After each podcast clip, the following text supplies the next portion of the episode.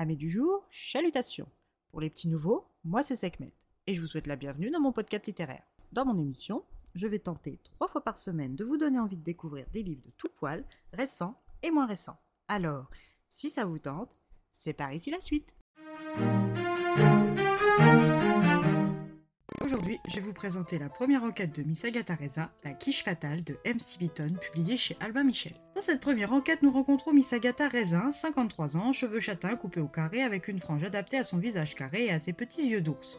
D'une silhouette plutôt trapue, portée par de jolies jambes, Agatha n'est pas ce que l'on pourrait appeler une beauté, mais son sens de l'esthétisme et son allure contrebalancent son physique que certains jugent ordinaire. Petite fille d'ouvrier de Birmingham et fille de parents alcooliques, Agatha s'est forgée toute seule. Un jour où sa vie à la campagne devenait trop pénible, elle a rassemblé ses affaires et sans prévenir personne est partie pour Londres. Cette ville de tous les possibles lui a permis de s'élever à la sueur de son front et lui aura offert des opportunités que sa campagne natale n'aurait jamais pu. L'une d'elles fait partie de celles qui, avec le recul, auraient pu ne jamais se présenter sans engendrer le moindre remords. Il s'agit de la rencontre avec Monsieur Raisin, son alcoolique fainéant et violent mari. Après quelques années chaotiques d'un mariage malheureux, Agatha a récidivé en partant sans tambour ni trompette, le laissant cuver dans leur lit avec pour seule compagnie des prospectus pour les alcooliques anonymes qu'elle avait collectés pour lui. Depuis ce jour, elle n'a plus une nouvelle de lui et le présume mort. Quand nous rencontrons Agatha, nous sommes dans ses bureaux de Southampton Street, dans le quartier de Mayfair à Londres, dans son agence de relations publiques qu'elle vient tout juste de vendre à Monsieur Wilson de la société Penmans dans le but de prendre sa retraite anticipée. Agatha rêve depuis son enfance de s'installer dans un authentique cottage en pierre dorée dans les Cotswolds, dans le Midland anglais. Pour elle, ces maisons et cette région représentent le combo parfait entre beauté, tranquillité et sécurité.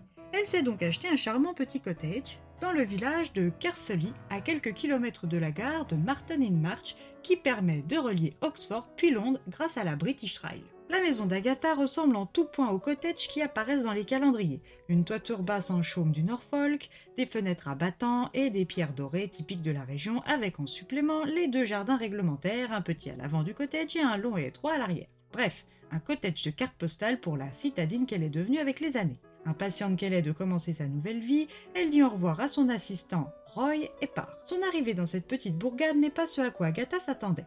Elle se demande très vite si après son mariage avec Jimmy, déménager à la campagne ne serait pas sa deuxième plus grosse erreur.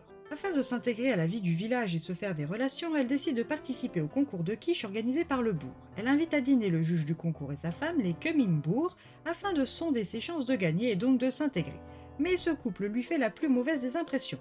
Pas découragé pour autant, Agatha part à Chelsea, chez Monsieur Économide, patron de la quicherie, acheter une tarte au poireau, la préférée de Miss Vera Cunningbrown car tant qu'à tricher, autant failloter un petit peu aussi. La veille du concours, les quiches sont enfermées dans la salle des fêtes. Sans grande surprise, la gagnante annuelle, Miss Cartwright, gagne encore. Agatha est frustrée et abandonne sa quiche à qui la veut.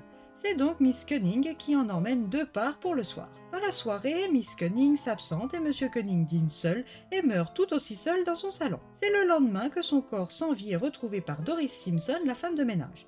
L'agent de police, Fred Grinks, conclut rapidement un empoisonnement et accompagné de son jeune collègue Bill Wang et de l'inspecteur Wilkis, se rendent chez la cuisinière de la quiche fatale. Après avoir avoué sa tricherie et assumé la honte attenante, elle se donne pour mission de découvrir qui a utilisé sa quiche pour tuer Monsieur Cunning Brown. Une enquête qui va lui réserver bien des surprises et qui va peut-être la convaincre de rester dans son cottage campagnard pour profiter de sa retraite, moins calme et reposante qu'espérée mais bien plus stimulante aussi. Alors préparez-vous à arpenter Carcerly avec votre nouvel ami Aggie.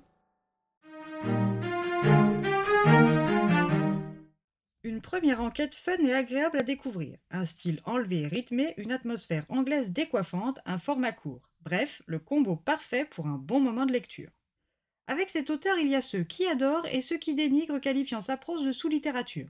En digne héritière de la déesse lionne que je suis, je tiens toujours à me faire mon propre avis, et je ne suis jamais déçu. Alors vous aussi, lisez, testez, commentez, expérimentez à votre guise, peu importe ce que les autres en pensent. Et bien voilà, j'en ai fini pour aujourd'hui. J'espère que cet épisode vous aura plu et vous aura donné des nouvelles idées de lecture. Si vous souhaitez découvrir d'autres petits bonbons littéraires tout droit sortis de ma bibliothèque, je vous retrouve le samedi 29 avril prochain pour un nouvel épisode.